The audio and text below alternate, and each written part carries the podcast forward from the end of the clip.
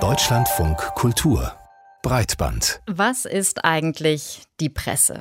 Also, was gehört dazu? Klar, Verlage betreiben schon lange Online-Portale, Spiegel Online zum Beispiel oder Bild.de, aber auch Anbieter wie T-Online bieten Nachrichten im Netz. Es gibt Seiten wie netzpolitik.org oder Recherchekollektive wie Korrektiv, die veröffentlichen auch ihre Texte online. Ja, und wenn man da so drauf guckt, dann würde man ja sagen, das ist alles Teil der deutschen Presselandschaft. Trotzdem gibt es immer wieder Diskussionen wie, gehören auch Blogs zur Presse? Das ist zum Beispiel eine Frage, die wir hier auch bei Breitband schon häufiger mal diskutiert haben. Über Jahre möchte ich fast sagen.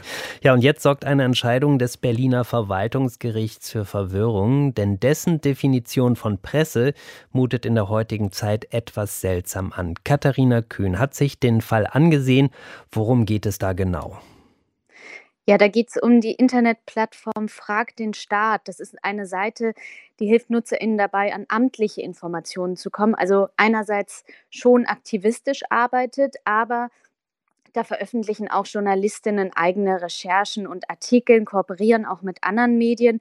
Und eigentlich wollte Frag den Staat vor dem Verwaltungsgericht Berlin erreichen, dass das Bundeskanzleramt Informationen über die Tätigkeiten des Büros von Altkanzler Gerhard Schröder rausgibt.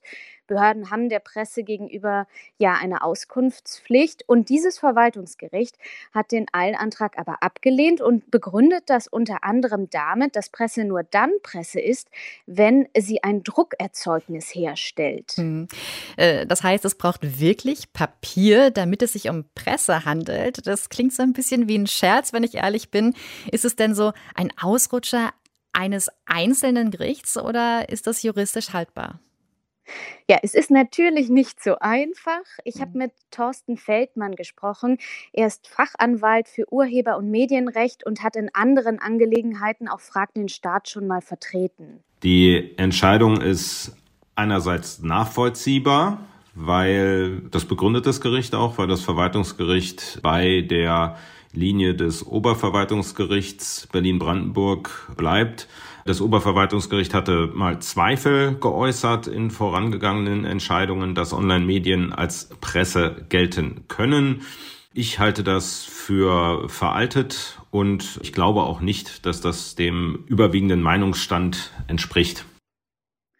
Allerdings sagt ein anderer Rechtsanwalt, David Werdermann, der hat ebenfalls schon mal für Frag den Staat gearbeitet, dass es durchaus Entscheidungen vom Bundesgerichtshof und vom Bundesverfassungsgericht gab, die in eine andere Richtung gehen. Einmal gab es Heise Online, ein journalistisch-redaktionell gestaltetes Online-Medium. Zum anderen ging es in einer anderen Entscheidung um tvmovie.de, also auch eine Online-Seite, die Funktionen der klassischen Presse letztendlich übernimmt. Und in beiden Fällen gingen die Gerichte davon aus, dass sich die Anbieter dieser Seiten auf die Pressefreiheit berufen können. Und da sieht man, dass das Grundgesetz so ausgelegt wird, dass es sich an die geänderten technischen und gesellschaftlichen Rahmenbedingungen letztendlich anpasst. Also gibt es tatsächlich Klärungsbedarf, was Presse genau bedeutet.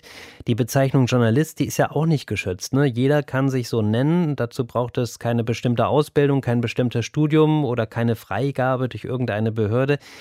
Wer kann denn jetzt endgültig klären, was Presse ist und was nicht?